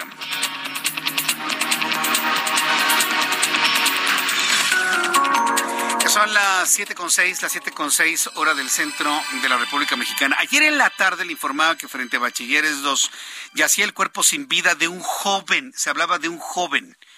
Pero horas después se conoció que se trataba de una chica de 17 años que salía del Bachilleres 2, iba caminando rumbo a la estación del metro para a su casa ya en la tarde y alguien, no se sabe quién, porque no hay cámaras de video que den cuenta de ello, alguien le avetó un petardo el petardo le pega en la cabeza, le estalla en la cabeza y eso le provoca la muerte. Bueno, pues eh, todo el mundo está consternado precisamente por esto que ocurrió en la alcaldía Gustavo Madero en la capital del país. Vamos con mi compañero Javier Ruiz. Javier Ruiz se encuentra precisamente en las inmediaciones del domicilio donde se le, se le da el último adiós a la chica de 17 años de nombre Patsy. Adelante Javier, gusto en saludarte. Así es, Jesús Martín, excelente noche. Y justamente nos encontramos en la vivienda de Paxi Jimena Jesús Martín, esta joven de 17 años, la cual desafortunadamente pues ayer recibió un petardo, la cual pues truncó con sus sueños. Y es que Jesús Martín, pues esta joven ya se encontraba en el cuarto semestre del bachiller número 2. Ayer por la noche iba saliendo de sus clases y lo único que se sabe es que sujetos a bordo de una motocicleta aventaron un petardo y desafortunadamente le detonó en la cara. Llegaron algunos paramédicos, pero realmente pues ya nada pudieron hacer para salvarle la vida. Esta joven Jesús Martín, pues eh, principalmente quería estudiar la carrera de perito y es que lo que ellos, la familia nos refiere, es que pues había muchas injusticias tanto dentro y fuera de este plantel y por supuesto por las condiciones que se viven pues en el país. Se espera que por la noche, en las próximas horas, llegue el cuerpo para ser velado a esta colonia Chamizal Guadalupe en la alcaldía Gustavo Amadero. Por la tarde entregado el hizo el cuerpo a la funeraria, donde en estos momentos pues es justamente pues eh, adecuado para poderlo velar, velar en las mejores eh, condiciones. Su familia han colocado únicamente flores, eh, la imagen de Pax Jimena y en estos momentos pues están llegando bastantes pues vecinos a regalar algunas flores, a dar algunas oraciones. Sin embargo, se espera que prácticamente sea entre las ocho o nueve de la noche cuando ya llegue el cuerpo de esta joven para que sea velado. Se habla de dos posibles panteones el día de mañana que sea pues sepultada, puede ser en el panteón eh, civil que está muy cerca de aquí a escasas tres, cuatro cuadras, y otro más podría ser en el panteón de Cuautepec, todavía, están por decidirlo los familiares, y también por supuesto pues se me espera de que llegue el cuerpo de esta jovencita de tan solo 17 años que falleció ayer. Exigen justicia, por supuesto, los familiares, a las autoridades del gobierno de la Ciudad de México que detengan a estas eh, personas. No es la primera vez, Martín, que avientan pues cohetes o cuetones, lo que nos han referido también familiares es que pues eh, prácticamente hay muchos porros en esa zona, en la zona de Vallejo, y pues se les hace fácil llegar y aventar estos explosivos. Desafortunadamente pues este le pegó a esta joven Jesús Martín el reporte que tenemos. Sí se, habla de dos jóvenes no que venían en un auto y serían los que habrían arrojado el petardo no dos, dos hombres y una mujer los cuales transitaban en una motocicleta. Es lo que se ha ah. alcanzado a ver recuerdo lo que nos han dicho los familiares que es lo que les ha brindado la fiscalía pero la investigación hasta ahí se sabe no les quisieron dar mayores detalles justamente para detener a estas personas, Jesús Martín. Qué barbaridad. Bueno, gracias por la información, Javier. Estamos atentos, hasta luego. Hasta luego. 17 años, pero mm, noticia paralela, noticia paralela a esto, imagínense cómo están conformados palomas, cañones, petardos, lo que usted guste y mande, que son capaces de matar a una persona. Ojo con ello, ¿eh? Sí, doloroso que haya muerto esta chica de 17 años. Pero por otro lado, papás y mamás dejen de comprarles petardos a sus hijos. La lección paralela a esto es que se pueden morir sus hijos si les compran petardos, palomas y artefactos explosivos. Los ingredientes con los que están conformados son muy potentes, muy poderosos, que pueden matar a una persona. Pueden sacarle un ojo, pueden volarle una mano, pueden arrancarle la vida. Papás y mamás no le compre artefactos explosivos a sus hijos. No sean de los que dicen, Ay, nosotros sí sabemos manejarlos, ¿no? Es una recomendación a tiempo. Si algo pasa después de esta recomendación, que nadie me diga que nunca lo dijimos, ¿eh? Vamos con mi compañero Mario Miranda. ¿En qué zona de la ciudad te encuentras, Mario? Adelante. ¿Qué tal, Jesús Martín? Muy buenas noches. Informarles a los amigos automovilistas que en estos momentos se encontrarán en carga vehicular en el circuito interior de Churubusco, esto en el tramo de insurgentes a calzada de Tlalpan, Pasando este punto, la vialidad mejora esto en dirección a Canal de Miramontes, así como a la calzada de Tapalapa. En el sentido opuesto de Río Churubusco, encontraremos buen avance de lo que es de insurgentes a Río Mezcuac. División del Norte con tránsito lente del, eje 8 a Miguel Ángel de Quevedo. Avenida Universidad con carga vehicular de Miguel Ángel de Quevedo a Churubusco. Avenida México Coyoacán con buen avance de Municipio Libre a Río Churubusco. Y por último, informarte, Jesús Martín, que en estos momentos tenemos lluvia generalizada en gran parte de la ciudad, prácticamente en todas las alcaldías de la ciudad tenemos lluvia, es una lluvia ligera, pero muy constante en las en lo que es en todas las alcaldías, por lo que hay que pedir a los automovilistas que hay que manejar con precaución debido a que encontrar el pavimento mojado, Jesús Correcto, gracias por la información, Mario. Seguimos pendientes, buenas ah, hasta luego, que te vea muy bien. Siete con doce, tiempo del centro de la República Mexicana. ¿Cómo cerraron los mercados financieros el día de hoy? Toda la información con Héctor Vieira. La Bolsa Mexicana de Valores cerró la sesión de este martes con un retroceso del 0.64%, equivalente a 343.10 puntos, con lo que el índice de precios y cotizaciones, su principal indicador, se ubicó en 53.123.22 unidades en una jornada marcada por el nerviosismo ante el techo de deuda de Estados Unidos y con lo que suma tres jornadas consecutivas a la baja. En la Unión Americana, Wall Street cerró con pérdidas generalizadas, ya que el Dow Jones retrocedió 231.07 puntos para quedarse en 33.055.51 unidades. Por su parte, el Standard Poor's perdió 47.05 puntos, con lo que se ubicó en 4.145.58 unidades, y el Nasdaq cayó 160.53 puntos para ubicarse en 12.560.25 unidades.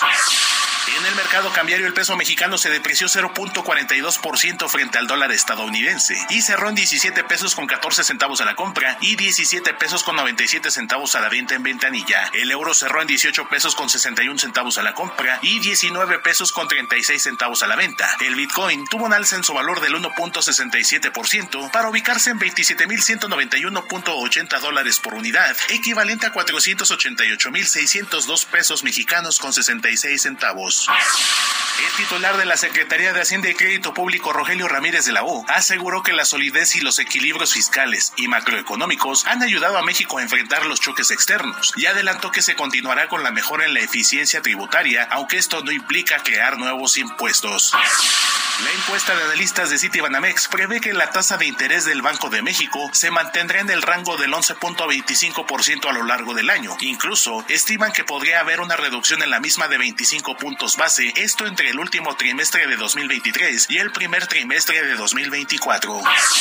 Tras reunirse con legisladores demócratas con quienes abordó el techo de deuda de Estados Unidos, el presidente de la Cámara de Representantes Kevin McCarthy reconoció que las conversaciones aún tienen un largo camino por recorrer. Mientras tanto, la secretaria del Tesoro Janet Yellen reiteró que la dependencia a su cargo se quedará sin efectivo suficiente a partir del próximo 1 de junio. Informó para las noticias de la tarde Héctor Vieira. Muchas gracias, Héctor, por la información de economía y finanzas. Siete y cuarto, las siete con quince, hora del centro del país hora del centro de la República Mexicana. Ya le adelantaba hace algunos minutos que líderes de la oposición, es decir, los líderes del PAN, del PRI, del PRD, comenzaron ya a fijar, vaya, los requisitos para los aspirantes a la presidencia de la coalición va por México rumbo al año 2024. Ya lo comentábamos hace unos instantes. Dejen de pelearse y pónganse las pilas para que puedan presentar un candidato o candidata lo suficientemente potente para contrarrestar pues el, el, activismo político del presidente mexicano, que él va a todas las elecciones, con el rostro de otros, pero es él. Eso es lo que tiene que combatir en la oposición y espero que lo estén visualizando de esa manera. Se trata de encontrar un candidato o candidata que contrarreste al mismísimo Andrés Manuel López Obrador en el rostro y cuerpo de otras personas durante las elecciones tanto del 23 como del 24. Vamos a entrar en comunicación con Misael Zavala, reportero del Heraldo Media Group. Adelante, Misael, gusto en saludarte. Buenas noches. Buenas noches, Jesús Martín. Efectivamente, pues hoy ya por fin esta alianza conformada por el PAN, el PRI y el PRD, la Alianza Va por México, comenzó ya a fijar los primeros requisitos para los aspirantes a la presidencia de la República rumbo a las elecciones del 2024 donde resalta Jesús Martín que pues los aspirantes deben reunir casi un millón de firmas ciudadanas como mínimo para garantizar que sean candidatos competitivos. Esto lo dio a conocer el líder panista Marco Cortés en un mensaje que publicó en sus redes sociales donde anunció que será después de las elecciones en el Estado de México y también de Coahuila, cuando la coalición va por México arranque el proceso interno para elegir al candidato presidencial para el próximo año. Los aspirantes a la presidencia deben cumplir diversos requisitos, como ser competitivos, eh, ser políticos competitivos, tener un mínimo de conocimiento social y un mínimo de intención de voto, así como el respaldo social de al menos el 1% de firmas de apoyos del padrón electoral en 17 entidades del país. En cuanto a este último punto sobre el apoyo con firmas, actualmente el padrón electoral está compuesto por un total de 97 millones 232 mil ciudadanos, por lo que los aspirantes presidenciales de la oposición tendrán que reunir más de 97 mil firmas de ciudadanos con posibilidades de votar para que puedan ser candidatos competitivos. Además, los aspirantes deben comprometerse a que de llegar a la presidencia de la República deben restablecer el sistema de salud, combatir el crimen, la violencia y erradicar la pobreza. El líder partidista recordó que en las elecciones federales del 2021 la oposición logró impedir que Morena tuviera la mayoría legislativa y ante esto advirtió que la coalición Va por México va a poder arrebatar la presidencia de la República y la mayoría en el Congreso en el 2024. Jesús Martín, hasta aquí la información. Muchas gracias por la información. Gracias, Misael. Gracias, muy buenas noches. Hasta luego, muy buenas noches. Pues a ver si se ponen de acuerdo. Urge, señores, urge. ¿Y qué tenemos en la oposición? Se está peleando Lili Telles con Santiago Krill, Santiago Krill con Lili Telles. Dejen de pelear. O lo único que van a lograr es que se cuele Morena al 2024 en todo absolutamente. Dejen de pelearse. Piensen en el país. Piensen en los millones de mexicanos que nos urge un viraje político en este país. Viraje político, por lo tanto social, por lo tanto económico. Dejen de pelearse, dejen de querer ser el héroe de la historia. Ya basta. Ya basta oposición. Pónganse las pilas o ya. No hagan nada y no nos sale tan caro el proceso electoral de 2024. Ya. Peleándose entre todos. No, bueno. Cuando lo que tienen que hacer es estarse poniendo las pilas, insisto. Trabajando durísimo, ya en las calles, mostrando el nombre y el, no, el, el nombre y el rostro del o la candidato a 2024. Ah, pero se están peleando, se están peleando. Pues precisamente en esa pelea, ¿qué es lo que está haciendo la sociedad? La sociedad civil tiene que salir a defender la, la institucionalidad, porque los políticos se están peleando. Y hablo de que la ciudadanía tiene que salir a defender la institucionalidad. ¿Qué es la institucionalidad? Al INE, defender al INAI y defender a todas las instituciones ciudadanas antes de que sean desmanteladas o desaparecidas por la actual administración. Es por ello que una organización como Chalecos Amarillos México está haciendo una convocatoria para una nueva manifestación multitudinaria el próximo domingo. En la línea telefónica Alejandra Morán Ramírez, presidente nacional de Chalecos Amarillos México. Estimada Alejandra, bienvenida. Me da mucho gusto saludarla. Gracias por estar aquí en el Heraldo. Al contrario, nada más una una observación, no somos de ningún color. Exacto. Nada más somos Chalecos México. Chalecos México, ya, ni amarillo. ¿O se le quitaron el amarillo para evitar que les digan que son del PRD o cómo? No, lo que pasa es que nosotros utilizamos el chaleco como una señal de emergencia. Okay. Cuando tienes una emergencia, en tu auto pues te bajas y te pones un chaleco o en un incendio o en una inundación si se ponen chalecos para distinguirse de que estás en una emergencia. Eso significa el chaleco pero no tenemos color. Ni amarillo ni rojo ni naranja ni naranja. Sí, no entiendo. Todos los colores están ocupados en México. Pero bueno. Ni azul ni nada. No, pues no. Alejandra Morán Ramírez, a ver, coméntenos. Chalecos México. ¿Cómo nace esta idea de esta convocatoria para el próximo domingo? Cuando hemos visto que pues se necesita más tiempo, ¿no? Para que sea una convocatoria multitudinaria y podamos ir miles, decenas de miles de personas a esta concentración. ¿Cómo nace esta idea y qué es lo que va a ser, cuál va a ser el objetivo de la misma? Pues bueno, de eso se trata, de que sea multitudinaria y por eso te agradezco muchísimo el espacio y la difusión, porque tenemos ya tres años tratando de aplanar calles y no nos pela la prensa, entonces lo que están haciendo ustedes ahorita para nosotros es como que apoteósico.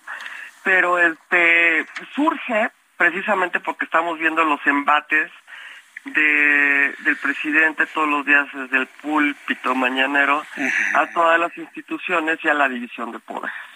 Estamos en el lugar 117 de 140 países que están perdiendo eh, el Estado de Derecho, ¿no? O sea, estamos en el lugar 117. Entonces, pues está, está alarmante. Entonces, nosotros somos un grupo, un movimiento que se convirtió en asociación civil en el 2019 para, pues, denunciar en las calles, que lo nuestro es la protesta, la manifestación, la obra social, el trabajo social, ayudar a las causas. Es una organización de causas. Empezamos a ver esta descomposición política, esta cloaca en la que estamos inmersos los ciudadanos de a pie, sin color, sin partido, a partidistas, no a políticos porque participamos en política, votamos, opinamos y nos manifestamos, pero somos apartidistas. Entonces, vemos esta descomposición y desde el 2018, desde la cancelación del Naim, vimos que eso iba a ser el cadalso de, de la democracia y de y, pues nos cerraron la puerta a la modernidad con la cancelación por el capricho de este señor. Nos empezamos a manifestar en el 2018 antes de que tomara posesión el presidente López Obrador y así continuamos y llevamos alrededor de 25 marchas, manifestaciones, plantones, este, pues somos gritones profesionales, ¿no? Entonces, ahora vemos que la descomposición eh, que está teniendo este gobierno, el presidente cree que es un rey, ¿no? Y como la canción de José Alfredo dice que su, no nada más su palabra es la ley porque tiene un Congreso con su mayoría en que le, rinden pleitesía y hacen lo que él quiere. Pero vemos ciudadanos que no creemos en él y no queremos eh, seguir viendo lo que vemos. Entonces, por eso tomamos las calles. Y esta convocatoria lleva gestándose hace un mes. Ahora se agudizó por el embate que hizo eh, Cuitláhuac este, García el sábado, que llevó creo que 10.000 veracruzanos, con unos ataúdes, con una apología del delito flagrante de la muerte, amenazar a los ministros, ¿no? Entonces, tenemos eh, 11 ministros, de los cuales pues tres están así como que, ahí veremos, por lo menos podríamos decir que ocho están de este lado de la, de la, del pueblo, como pudiera llamar López Obrador, porque ah. nosotros no somos cúpula, somos ciudad, sociedad civil. Alejandra, en la cita precisamente para protestar contra todo esto y decirle así, no, presidente, va a ser el domingo 20, va a ser el domingo 28 de mayo, ¿verdad? Sí, en, más de 50 ciudades o más de 40 ciudades, algunas todavía se están confirmando, pero la convocatoria está en 50 y tantos, 54, 55 ciudades, en donde el líder es el ciudadano. Aquí no hay que esperar a que te lleve un líder o una o un personaje o un grupo. Aquí el líder tiene que tomar su pancarta, tiene que vestirse de blanco y salir a las plazas principales que nosotros convocamos. Sí, Alejandra, tengo que ir a los anuncios, perdón que le interrumpa, ah, tengo que ir a un corte comercial y regreso enseguida para conocer los detalles para asistir a esta concentración. Escucha las noticias de la tarde con Jesús Martín Mendoza. Regresamos. Continúa Heraldo Noticias de la tarde con Jesús Martín Mendoza.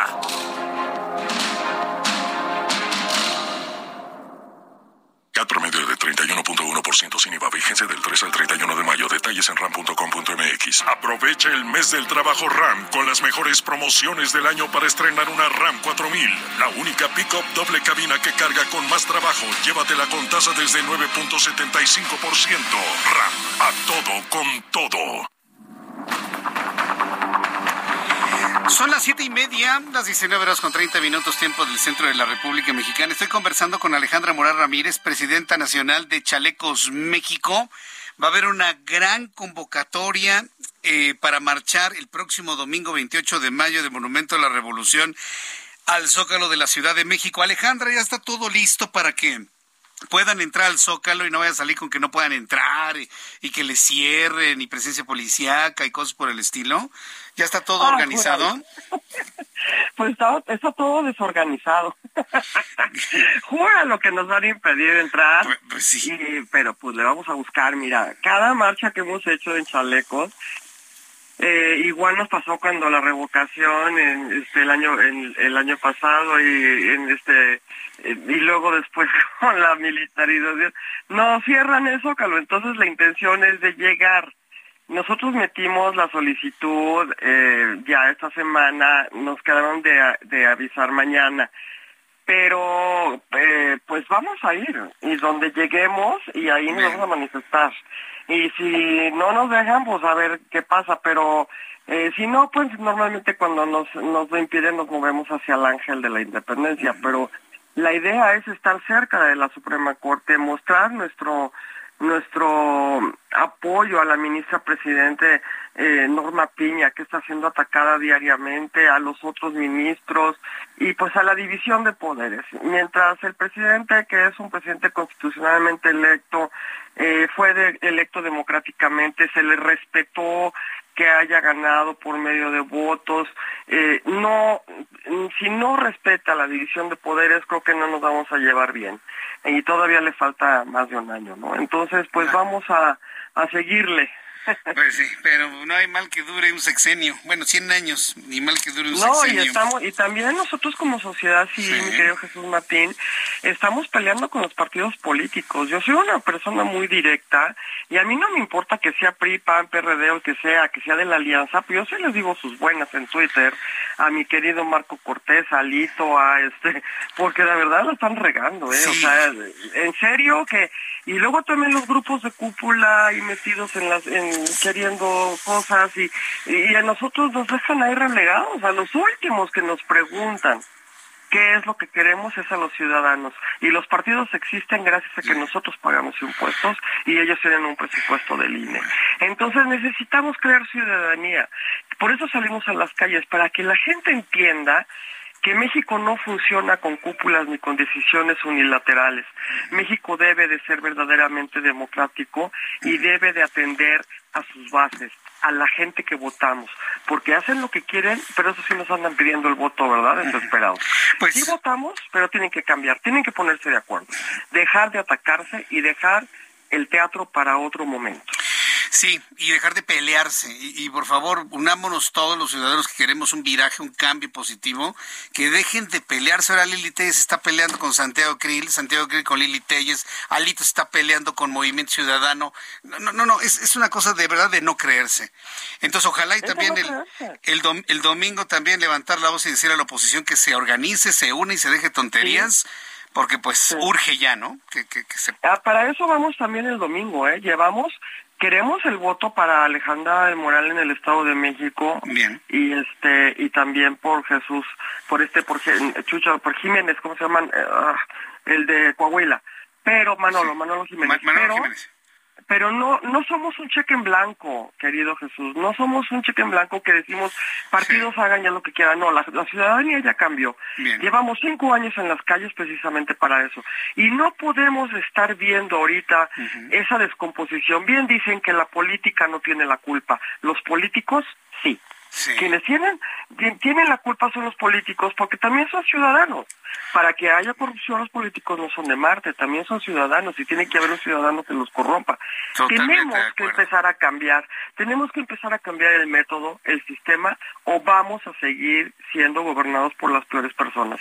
Por eso son las marchas, para que el ciudadano salga, salga a exigir lo que verdaderamente quiere. Alejandra, nos vemos el domingo, domingo 28, ¿a qué hora en el monumento? A las 10.30, 10.30 en el monumento 10 de la Revolución. y media de la mañana, domingo 28 de mayo, monumento de la Revolución. Ahí está la convocatoria levántense, para todo Levántense temprano, si, si, se levantan temprano para fútbol, también que Es buena hora a las diez y media, ahí estaremos, estimada. Es buena hora. Ahí nos vemos. Ahí nos vemos, Alejandra. Muchas gracias. Hasta luego. Abrazo. Alejandra Morán, ella es eh, presidente nacional de Chalecos México. En defensa de la ministra presidente Norma Piña, en defensa del INAI, en defensa del INE, en defensa de la Suprema Corte, en defensa de nuestro país. Domingo 28 de mayo, diez y media de la mañana, Monumento a la Revolución. Son las siete con seis horas del centro de la República Mexicana. Si usted por alguna razón quiere estar muy enterado de lo que sucede en el Monumento a la Revolución, pues véalo también a través de la televisión, a través de la televisión Canal 8.1, Canal 161 de Sky HD. ¿Quiere ver nuestro programa de televisión a las 2 de la tarde? Canal 8.1. ¿Quiere ver su serie favorita? Utilice un televisor. ¿Sabe por qué le digo esto de la televisión? Porque si tiene la oportunidad de renovar la tecnología de su televisor o de su pantalla, Hablando de tecnología, fíjese que se ha desarrollado una tecnología muy buena, de una gran calidad en las imágenes, donde los contrastes entre blanco y negro son totales y absolutos. Le estoy hablando de la tecnología OLED. Entonces, si usted se hace de una pantalla, de un televisor OLED, para ver nuestros programas del Heraldo de México, para enterarse de las noticias, para ver su serie favorita, oiga, es, es, la mejor forma de estar actualizado en la tecnología. Hoy nuestros amigos de LG están presentando la nueva línea de equipos, de pantallas, televisores con tecnología OLED 2023. Es la mejor tecnología de pantallas y de imagen que usted se pueda imaginar. Le digo para que usted vea todos los programas del Heraldo de México. Tengo en la línea telefónica Daniel Aguilar Gallego. Él es director de comunicación corporativa de LG Electronics México. Estimado Daniel Aguilar, gracias por tomar la comunicación del Heraldo de México. Bienvenido. Al contrario, querido Jesús, muchas gracias, gracias por el espacio y un saludo a toda tu audiencia. Esto es un acontecimiento, esto porque estamos ante ya la llegada, la apertura de la mejor tecnología de imágenes que se tiene en este momento, que es la tecnología OLED desarrollada por LG. A ver, ¿qué, significa OLED? ¿Y cuál es la ventaja de una pantalla OLED por encima de todas las demás? No, bueno, y qué mejor presentación pudiste haber hecho, querido Jesús, te lo agradezco mucho y pues sí, creo que como bien comentas, es la mejor tecnología que existe. Después del LED, todos tenemos una pantalla LED en casa, ¿no? Que es delgadita, que se ve con colores muy brillantes. Después del LED se creó el OLED, que son estos poquitos que se prenden y se apagan, pero sin que tengan una luz por detrás que les, les ponga, eh, les bañe el color negro, lo deslave y se haga en lugar de negro, se haga gris. Y esta tecnología se dobla. Nosotros presentamos hace unos años el primer televisor que se dobla, que se enrolla. Entonces, de esto, hace ya 10 años nosotros apostamos por esta tecnología OLED como el futuro de las pantallas de los televisores y lo que estamos haciendo es que a partir de hace 10 años nosotros creamos el primer televisor OLED y hoy cumplimos precisamente el décimo aniversario con más de 15 millones de personas que han sido, eh, nos han dado su confianza en televisores y hoy presentamos la línea OLED, que también hay otras marcas que las tienen, hay que decirlo, la, eh, los televisores OLED, pero que valga eh, el comercial también decir que LG es quien le suministra muchas de ellas los paneles con los que venden las pantallas. Entonces, ah, si compras una pantalla de otra marca, puede ser que el televisor realmente sea un LG. A ver, esto es importante porque eh, conocemos la, la competencia que en materia de tecnología de imagen ha existido durante muchos años. Pero ¿qué fue lo que pasó en el camino para que sea LG la que ha desarrollado la mejor tecnología OLED. ¿En, qué momento se puso la cabeza LG en esta tecnología específica de imagen? Pues mira, a partir de investigación, de inversión y de desarrollo de la tecnología, de llevar 10 años haciendo diferentes modelos, desde curvos, planos, enrollables, etcétera, lo que hoy podemos ofrecer es un televisor con la imagen perfecta que no existe en el mercado, con un sistema operativo que controlas con tu control remoto como si fuera un mouse y hablándole. Tú no tienes que ser un experto en tecnología para poder saber manejar el televisor más avanzado del mercado. Tú solo le dices, quiero ver mi serie tal en tal plataforma y te conecta de manera directa. Y esto lo hacemos para que cualquier persona pueda tener acceso a la tecnología, porque también la tecnología a veces puede ser un poquito poco democrática en eso, ¿no? Sí, creo que estamos ya empezando a entender mejor esto. Esto que me estás comentando, estimado Daniel Aguilar Gallego, es inteligencia artificial, es decir, han incorporado a esta tecnología la inteligencia artificial. 100%.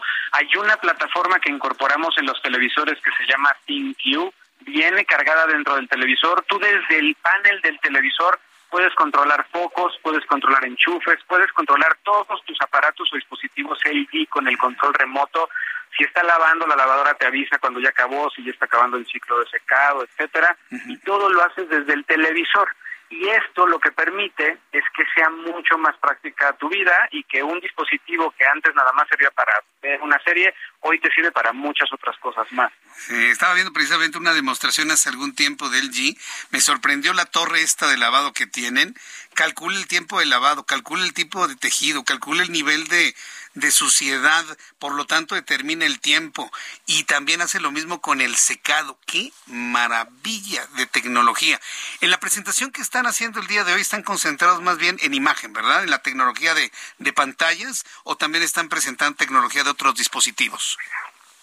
Hoy estamos presentando pantallas, hoy estamos presentando todo el nuevo lineal de televisores en pantallas OLED, pero pues esta, esta eh, tecnología que dices de, lavado se llama Watchtower y simplemente para que se den una idea de lo que nos escuchan, tú metes tus pantalones a lavar en la parte de abajo, es una torre, y detecta con inteligencia artificial y sensores qué tipo de tejido es, te propone cuál es el tipo de lavado más adecuado y cuando se termina, ese mismo ciclo se pasa arriba para saber con cuál se eh, se estropea menos la ropa, con cuál se protege más, se lava mejor, etcétera. Pero bueno, eso es en la parte de lavadoras que igual Muchos nos conocen en esa parte de electrodomésticos. Pues eh, Daniel Aguilar Gallego, director de comunicación corporativa del LG, muchas gracias por estos minutos de plática con el auditorio, con dejarnos conocer lo que es el desarrollo de la tecnología, que también se convierte en noticia.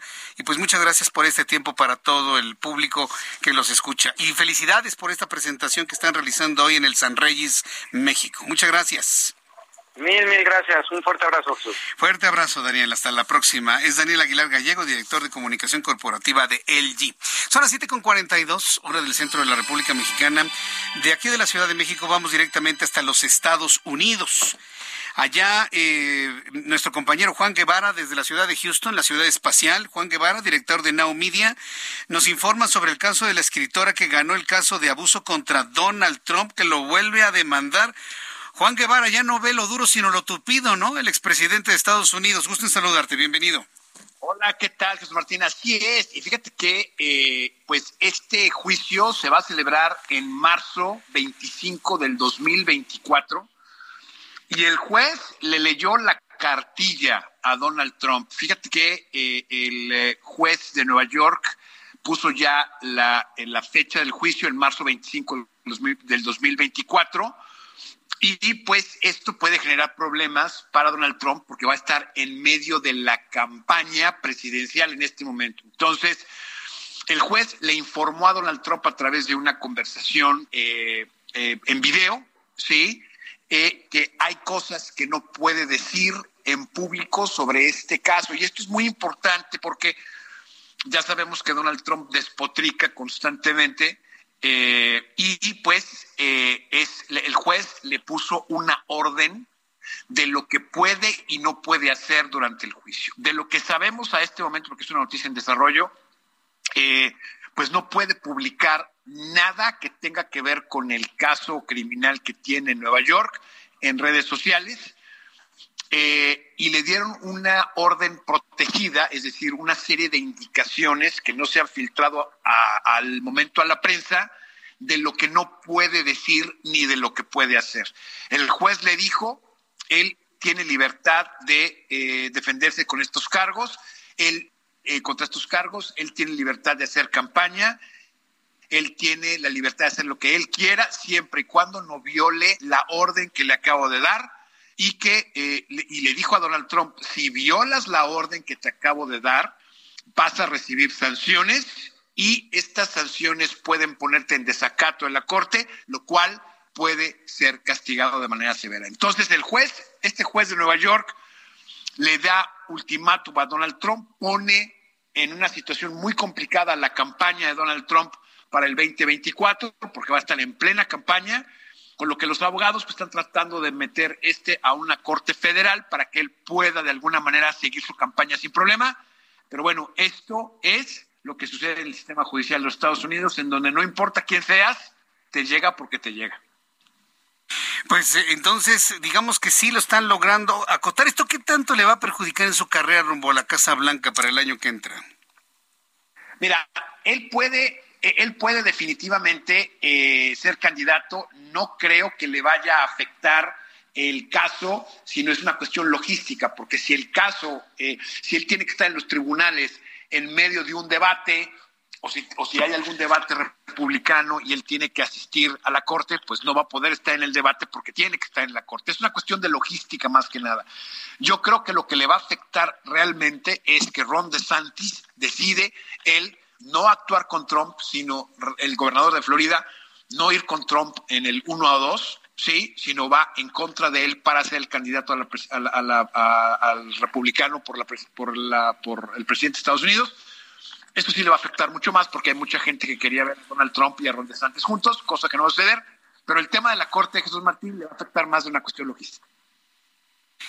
Bien, pues eh, mi querido Juan, yo te agradezco mucho la información que nos has proporcionado desde allá, desde los Estados Unidos, y a ver qué reacciones tiene el expresidente estadounidense. Te mando un fuerte abrazo como siempre, mi querido Juan Guevara. Muy buenas noches. Gracias, saludos. Saludos, que te vaya muy bien. Juan Guevara, director de Now Media en los Estados Unidos. 7 con 47. Toda la información internacional con Alina Leal Hernández. El director general de la Organización Mundial de la Salud, OMS, Tedros Adhanom Ghebreyesus, alertó sobre la posibilidad de que surja un nuevo patógeno de mayor letalidad tras la pandemia de coronavirus, cuya emergencia sanitaria duró poco más de tres años. En la Asamblea Anual de la OMS, Tedros subrayó que por ello es necesario construir sistemas de defensa para futuras pandemias que incluirán en el tratado que se espera tener finalizado en 2024. La Guardia Civil Española detuvo a dos personas con 12 kilos de cocaína empaquetada en bloques de los que algunos poseían el sello de autenticidad del cártel Jalisco Nueva Generación. Esto durante un control rutinario en la autopista AP6. La incautación alcanzaría un valor en el mercado por 2 millones de euros y fue posible gracias a una operación de la Guardia Civil. La Cámara Baja estadounidense se prepara para votar este jueves un nuevo proyecto de ley que pone en su punto de mira los derivados del fentanilo en un intento por frenar el impacto que este potente opioide está teniendo en el país. En Estados Unidos, el juez Juan Merchan emitió una orden que prohíbe al expresidente Donald Trump divulgar documentos sensibles sobre los 34 delitos de fraude por los que es juzgado en redes sociales. Ni el magnate ni su equipo legal pueden copiar, diseminar ni divulgar materiales e información sensible proporcionada por la Fiscalía en medios o redes sociales sin previa aprobación de la Corte. El fiscal general estadounidense de Illinois dio a conocer los resultados de una amplia investigación sobre las denuncias de abuso sexual contra la Iglesia Católica y dijo que los investigadores encontraron que 451 miembros del clero abusaron sexualmente de casi 2.000 niños desde 1950. La cifra rebasa ampliamente la declarada por la institución clerical de 103 personas cuando la revisión estatal comenzó en 2018. Muchas gracias, Alina, por la información internacional. Son las 7.48 hora del centro de la República Mexicana. Súbale el volumen a su radio. Tengo en la línea telefónica y me da un enorme gusto darle la bienvenida a Micaela Jordana. Ella es directora de marketing de nuestros amigos de Danone México. Estimada Micaela, qué gusto saludarla. Bienvenida. ¿Cómo está? Buenas noches. ¿Qué, tal, Jesús Martín? Mucho, mucho gusto en saludarte. Buenas noches. Eh, un gusto estar acá con vos. Buenas noches, pues gracias por tomar la comunicación. Vivimos en un país con tantos problemas sociales, tantos problemas de carácter político, y yo creo que vale la pena que el público conozca pues las cosas buenas que se están haciendo en favor de los demás. A ver, platíquenos qué significa o en qué consiste el proyecto Construyamos sus sueños, Micaela, por favor. Sí, mira, te cuento, te cuento de qué se trata el, el programa y la, y la campaña que estamos que estamos haciendo y que estamos lanzando. Eh, la verdad que tenemos eh, distintos objetivos eh, a comunicar y, a visibilizar, como vos decís, de, las cosas buenas y que tienen un impacto muy muy positivo en, en una población, en este caso la población de niños. Eh, nosotros hace más de 25 años que tenemos una alianza con, con la Casa de la Amistad.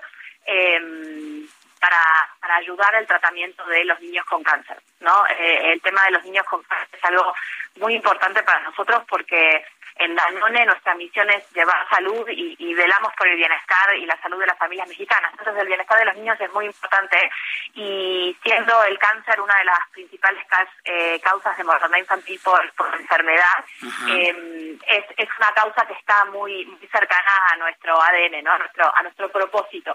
Entonces básicamente esta, esta, alianza se trata de eh, ayudar a la Casa de la Amistad a través de donativos, eh, y gracias a esto y a, la constancia que hemos tenido, la verdad que se han logrado resultados muy positivos, se han donado más de 2.200 tratamientos eh, integrales a a estos niños y eso aproximadamente, para que te des una idea, son más de 200 millones de pesos donados a la causa. Qué barbaridad. Y sobre todo, tomar una, un elemento tan sensible como son los niños con cáncer. todos lo sabemos, en esta administración están abandonados los niños con cáncer, se les quitó sus medicamentos, muchos de ellos han fallecido y hoy Danone va y apoya a una casa como la de la amistad. ¿Cómo surge esta idea, Micaela? Como te decía, la verdad es que nosotros eh, dentro del propósito que tenemos con la marca está llevar salud eh, y nutrición a las familias, ¿no? Y los niños son una parte eh, integral y fundamental en esas familias. Entonces, em, en el momento de buscar este, este impacto social positivo, entendimos que esto era una causa cercana a la marca y donde podíamos hacer una diferencia y tener un impacto positivo, ¿no? Y esto sucedió en el 96, o sea, hace hace 27 años y, todos los años hemos eh, trabajado en conjunto con la Casa de la Amistad. Sí, a lo largo de todos estos años he visto que Danone se ha involucrado en, proyectos, en iniciativas, pues de carácter filantrópico. ¿Cuántas más tienen en este momento en marcha y qué es lo que visualizan hacia el futuro en cuanto a iniciativas eh, enfocadas a desarrollar a las personas? Micaela. te, cuento, te cuento, em, para nosotros, eh, de vuelta, ¿no? Nuestros eh, los planes y, los intereses corporativos van de la mano con el impacto social, ¿no? Eso es lo que nosotros llamamos el, doble propósito en Danone. Y como esta iniciativa y este programa que es muy importante para nosotros em, de los niños con casas, tenemos también tenemos otros programas que trabajan en términos de eh, apoyar a nuestros productores eh, de leche. Por ejemplo, tenemos un programa que se llama Margarita, que hace 10 años que tenemos en curso, donde eh, apoyamos a, los ganaderos de los Altos de Jalisco eh, y a lo largo de los años la verdad que se ha visto una, una evolución muy positiva en sus ingresos, en la calidad de su producto e incluso en lo que representa la leche que ellos producen para nosotros. ¿no? Eh, actualmente alrededor del 25% de la leche que, que se usa para nuestros productos viene de estos, de estos productores. Muy bien, pues Micaela eh, Jordana, sigamos platicando en una oportunidad futura sobre todos estos proyectos que el público debe conocer, la filantropía, el interés por lo demás, los demás, la empresa socialmente responsable que son. Y bueno, pues en una oportunidad futura platicaremos de este y otros proyectos. Yo le agradezco mucho, Micaela, el que me haya tomado la comunicación el día de hoy. Muchísimas gracias eh, por darnos el espacio para para compartir esto y agradecer a todos los que son parte de este proyecto, ¿no? Porque esto no es la compañía solamente, la Casa de las Amistades, también los consumidores que eligen eh, la nutrición que les puede aportar Danone y, también la, posibilidad de ayudar. Sí, aquí conocemos bien a la Casa de la Amistad, yo los he entrevistado en varias ocasiones y deben estar seguramente muy, muy contentos, muy complacidos de este grandioso apoyo. Gracias, Micaela, hasta la próxima, que tenga muy buena noche. Muchas gracias. hasta pronto, que le vaya muy bien. Adiós. Adiós, que le vaya muy bien. ¿Se acuerda lo que le platiqué hace algunos días sobre el asunto de los deportistas que lograron ganar oro? Estas chicas que ganaron oro porque una empresa privada vino y los apoyó económicamente? ¿Se acuerda de las chicas clavadistas que van a ir a Tokio, que no podían ir porque no tenían para el boleto de avión y vinieron, vinieron nuestros amigos de Aeroméxico y les pusieron los boletos de avión? ¿Se da cuenta cómo las empresas están ayudando a diversos sectores de la sociedad? Ahora los niños con cáncer de la Casa de la Amistad han recibido 2.200 tratamientos completos para superar su cáncer y de esta manera construir sus sueños. Con esta muy buena noticia nos despedimos el día de hoy. Los espero mañana en punto de las 2 de la tarde, canal 8.1 de televisión, 6 de la tarde, Heraldo Radio en México, los Estados Unidos. Soy Jesús Martín Mendoza por su atención. Gracias. Hasta mañana. Buenas noches. Esto fue Heraldo Noticias de la tarde con Jesús Martín Mendoza.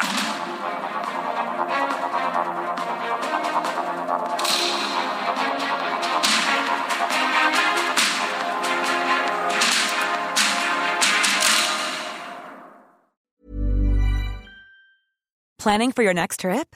Elevate your travel style with Quince. Quince has all the jet setting essentials you'll want for your next getaway, like European linen, premium luggage options, buttery soft Italian leather bags, and so much more. And is all priced at 50 to 80% less than similar brands. Plus, Quince only works with factories that use safe and ethical manufacturing practices. Pack your bags with high-quality essentials you'll be wearing for vacations to come with Quince. Go to quince.com slash pack for free shipping and 365-day returns.